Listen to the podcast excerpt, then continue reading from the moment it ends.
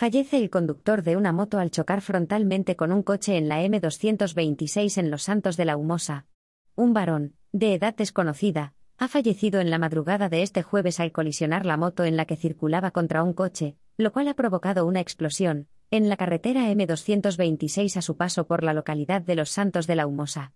A consecuencia del choque, el motorista ha salido despedido varios metros y a su llegada, los efectivos del SUMMA solo han podido certificar su fallecimiento debido a lesiones incompatibles con la vida, según ha detallado un portavoz de Emergencias 112 Comunidad de Madrid.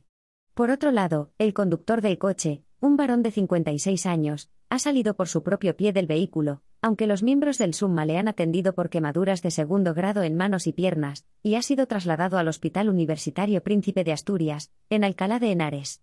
Además, los bomberos de la Comunidad de Madrid han intervenido en la zona para extinguir el incendio de los vehículos, así como de una pequeña parte de vegetación que se ha visto afectada como consecuencia de la explosión.